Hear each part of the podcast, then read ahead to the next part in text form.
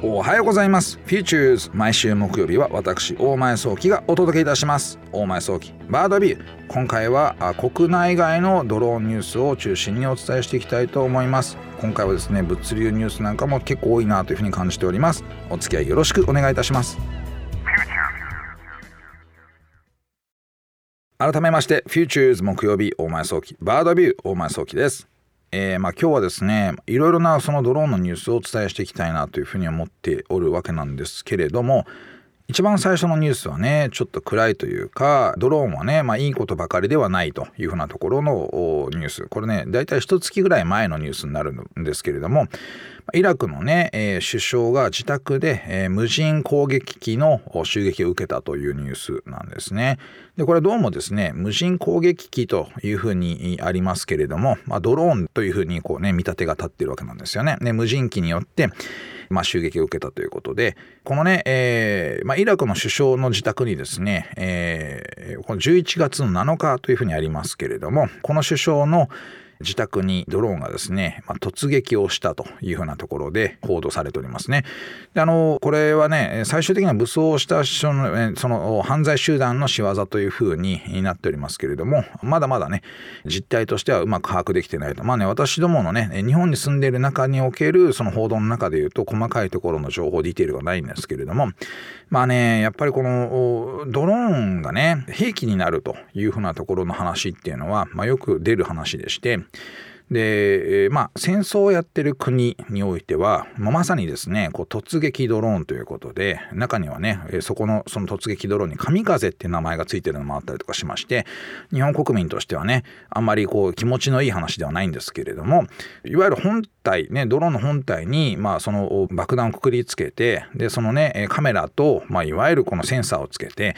攻撃目標と、まあ、GPS でこうね、精度を高くした状態で攻撃目標を見つけて、まあ、人であったりとか建物であったりとかにね直接的に突撃するみたいなことができるというふうなそういったものもねどうしてもやっぱ開発されてってしまっております。でこれはね技術を悪い方に使ってる事例だなと思ってましてあの私なんかはねやっぱそのドローンっていうのは平和利用してほしいと思ってますし私自身もその投資家として平和利用されるドローンにね必ずその兵器利用されないというふうなことをやっぱ考えながら出資したいというふうに思ってるわけなんですけれども悪い人はね、えー、安くて簡単に人を攻撃できるというふうなことで、まあ、ドローンをね、えー、非常に便利なツールというふうに思ってるというところもありましてこれをね今度防ぐ側の技術というものも発達させていかないといけない部分なのかなというふうに私は思うんですですよね。であのまあその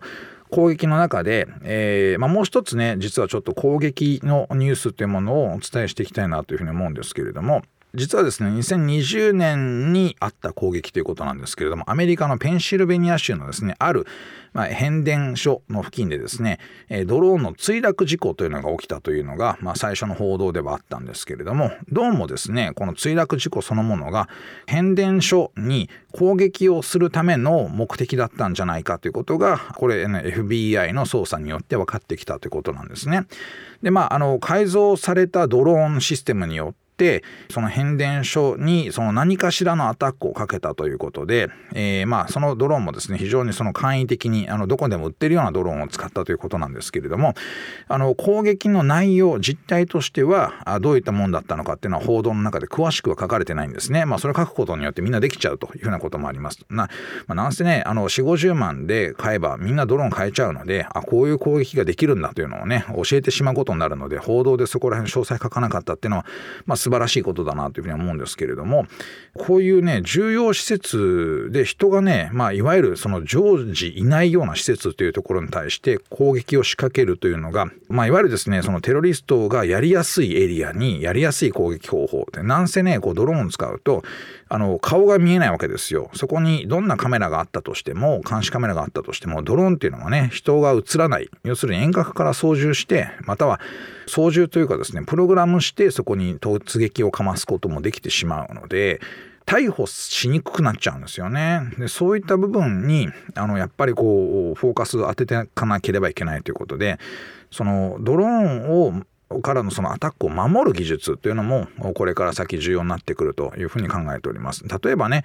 アクティブにこの守るってことで言うと飛んできたドローンに、まあ、あの強力な電波を当ててそのドローンが、まあ、自分が得ている情報 GPS とかね、まあ、命令を受けているものを妨害して墜落させるっていうようなこともありますし、まあ、あのもっとねあのフィジカルにいわゆるですね網を飛ばしてガツンとねこう捕捕獲しちゃうみたいなこともありますし、まあ、過去ねうまくいきませんでしたけど大足を使って大足があのアタックをしてやるってことでこれうまくいかなかったのは大足の餌代がドローンの普及に間に合わないということがありまして あの餌代でやめることになっちゃったっていうのはありますけれどもそんな形でねそのドローンをいかにして脅威ではなくすのかっていうところのその研究であったりとか開発もなされてきております。で私も実はねそういったエリアに対する投資をしておりましていわゆるこのレーダーで、ドローンを捕捉してそのドローン本体の位置で、え、ね、これは許可されてるドローンじゃないってことが特定特定できた場合に、まあ、すぐに通報できるというふうなシステムを開発してる会社に、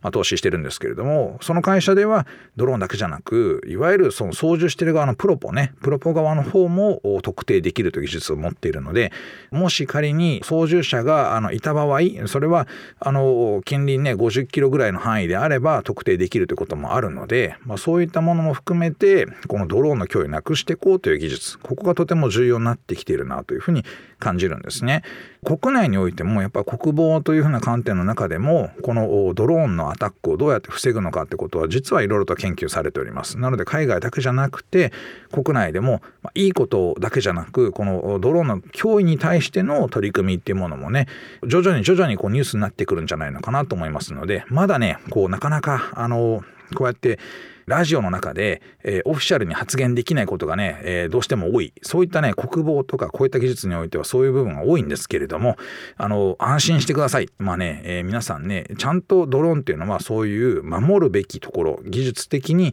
このね、え不正を守るためのところも研究されてっておりますので単純に怖いもんだけじゃないというところもお伝えしたいというふうなニュースの内容でした。さて次のニュースはですねちょっとね明るくなっていただきたいなとね朝からね暗いニュースだけだとあれなので、えー、非常に明るいニュースということでですね、えやってくれたなと素晴らしいなというふうに思うわけなんですけれども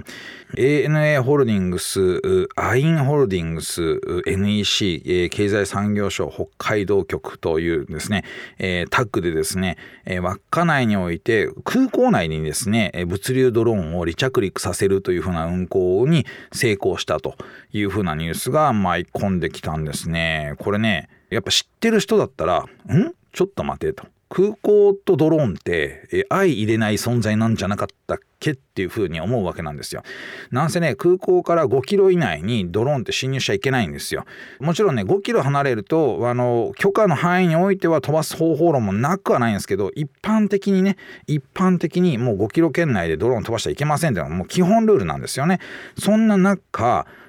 さすがの ANA だなというふうに思うわけですけれどもあの稚内の空港に直接降りてるんですよ。これね写真も載ってるんですけどなんとね ANA の飛行機の隣にドイツにあるウィンコプター社のねそのドローンがですね隣にいるんです。これ隣にいるんですよ。まあ大切なことだからもう一回言いますけど隣にいるんです。これすごいんですよ。なんせね、えー、入っちゃいけないところに入って着陸してるんですよ。これ見た時にいやーすごいことが起きたなというふうに思ってておりました。でね、なぜそれをやったのかっていうところなんですけれども、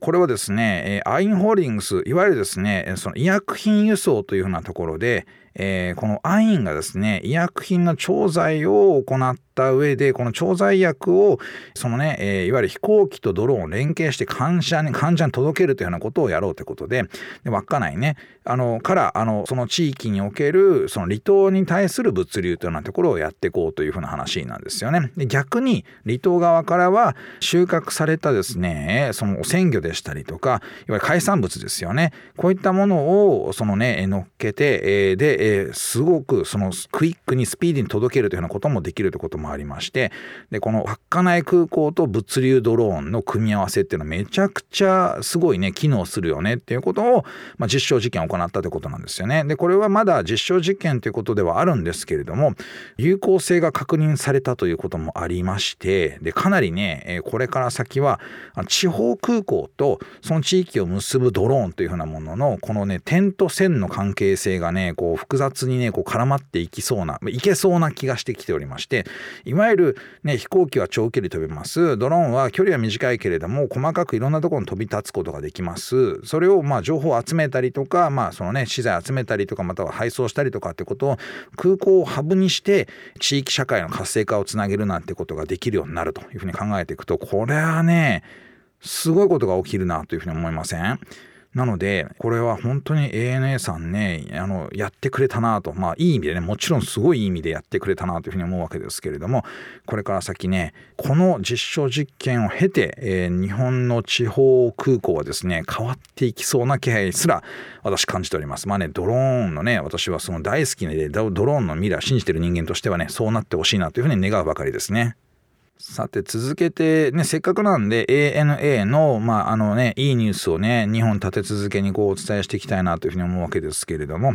ANA とバージンがですね衛星事業で合意したということでこれ何かと言いますとね、えー、なんとね衛星の打ち上げを大分空港から20回打ち上げるということで2022年以降10年間で20回というふうな形で今もうね合意したということなんですよね。でねえちょっと待ってと空港からロケット出すの？というふうな話になると思いますけれどもそういうわけじゃなくてですね実は ANA が持っているそのボーイング747の型の機体というのにの下にですねロケットつけましてでロケットつけてですね空中でそのロケット切り離してで非常に高い空域からですねロケットを発射してそのまんま宇宙に持っていくっていう風なあのいわゆるですねロケットのその燃料をそのすごくく少なくすることができる。もうねあるところの区域までは飛行機が持ってきます。そこから水平に打ち打ち出すんだけどロケットが徐々に角度を変えて地球の外側に向かって飛び立っていくみたいなことをやるっていうのがこれ実はね実証実験でも成功してましてね。あのこれをやっていこうという話ででなんと大分空港からやるというふうな話なんですよね。で実はその重要なこととして、まあ、日本はですねあのファーイースト、まあ、一番ねアジア諸国の中でも東にあるというふうに位置づけられておりまして時点の関係でなんとその東側に打ち出すことがロケットとしては非常に打ち出しやすいというふうな形っていうのが分かってるんですよね。まあ、なんと言いますかそうなんですけどということで大分から飛び立ってその海域としては島の少ないところまで、まあ、飛び立っていった上で、まあ、そこから水平にそのロケットを打ち出すということでいうと非常に打ち出し上げやすいという環境ということなのかなというふうに私理解したんですけどあのそう書いてるわけじゃないですけどあの大体のロケットの発射方向っていうのは東なんですよね。それもあってこういう風なね取り組みがスタートすると。でまあこれもまたね全く新しいロケットの打ち出し方なので、まあ、小型衛星がどんどんどんどん打ち上げやすくなってくると。で小型衛星の打ち上げコストが下がってくるといわゆるですね低軌道上というふうなところで情報収集や情報発信をする双方向通信できるような衛星が増えてくるのでこれがまたね、えー、次世代 IoT 機器には非常に重要なインフラになってきましていわゆる水平にあの電波を飛ばすよりも上空と電波飛ばした方が遮蔽生物が少ないんですよね遮るものが少ないので電波の通信を行いやすいってことがあってこれからのね、まあ、いろんな場所で、まあ、いろんな IoT、まあ、例えば無人のね車をその動かすにしてもそういった通信を賄うのに必要なインフラっていうのがこういった形で整っていくんじゃないのかなと思ってまして、まあ、とても注目しているニュースの一つです。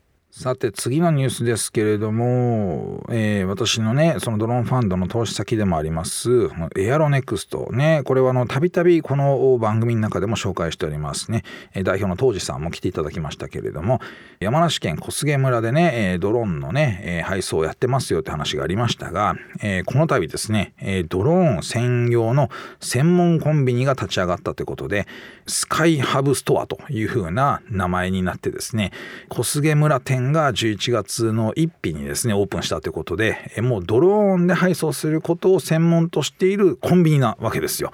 すごくないですか？これ日本最先端ですよね。小菅村マジパネーというふうに思うわけですけど。あの実はですね小菅村、えー、人口800人未満ということもあってですね非常にそのね、えー、小さい村に今なってきておりますけれども生活がね、まあ、非常に広いあの地域に、まあ、村もありましてちょっとあの離れたところにね家なんかもあるということもあって、まあ、生活で見ると今まではそのね、えー、村の中にあるその商店に買いに行くっていうことがね結構大変な人もいたわけなんですがこうなってくるとですよこのスカイハブストアが、えー、ね11月に立ち上がったってことで言うともしかするとですね都心よりも便利な場所になってくるんじゃないのかなと。で、えー、水もきれい空気もきれい食べ物も美味しいっていうふうになってくるとですねなんか小菅村に住まない理由なくなってくるなというふうに思うわけですよね。都心と同じぐらい充実してるとしかもねあのまあ今リモートワークできちゃうわけじゃないですか。これなんかねあのちょっと私もしかしたらね、えー、の数週間ぐらい場合によってはちょっとね住んでみてもいいかもしれないというふうに感じてしまってるんですよね。でもね一方でやっぱその特定過疎地域というのは交通問題とか医療問題とかですね災害対応とかね、まあ、ちょっとやっぱりこうね山あいなので災害っていうのも起きる可能性っていうのももちろんあるわけなんでそういったねこういろんな地域の課題っていうのがあるわけなんですがこれね、えー、そのそれらの問題を、まあ、全部とは言いませんけれどもドローンで解決できるというようなことも、まあ、あの見通しが立つ分もあるということもあってかなりね、えー、ドローンが地域を支える重要なインフラえになってきてるなというふうに特に小菅村を見てると思うわけなんですよね。でね住民の皆さんとも話してても非常に前向きに受け入れていただいているってことがあってですねえこれから先もねちょっと目が離せない地域になってきてるなというふうに思います。あの小菅村のね道の駅にあるピザがめちゃくちゃ美味しかったのでねもし興味があったらあそちらも含めて小菅村ちょっとね行ってみていただいてもいいんじゃないのかなというふうに思います。ちなみになんですけれどもそのピザですねアンチョビを使ってまして小菅村さんのですねそのアンチョビ使ってましてね私食べたんですけれどもあのねこれがめちゃくちゃ絶品でその食べた後に隣の温泉に入って帰ったらですねもう極楽極楽ということで私はとてもおすすめの地域です。お送りしてまいりました Futures 大前早期バードビューいかがでしたでしょうか？まあね、えー、今日のニュースの内容としましては ANA のですねやっぱ稚内の空港内にドローンを入れることに成功し物流であったりとか、まあ、医療であったりとかに貢献できる仕組みが出来上がったと。まあこれは実証実験だったわけですけれどもこれから国内のいろんな空港で、えー、そういったことを実証実験できるのかなというふうに思うとワクワクが止まりません。是非注目してください。さて番組のメッセージお待ちしております。OD にある番組 Futures のメールフォームからお送りください。OD では番組情報のほか音声ポッドキャスティングも配信しております。また音声ポッドキャスティングは Spotify でも配信しております。Futures 大前早期バードビューで検索してみてください。番組 Facebook ページでも情報発信しております。Futures 大前早期バードビュー。私とはまた来週お会いしましょう。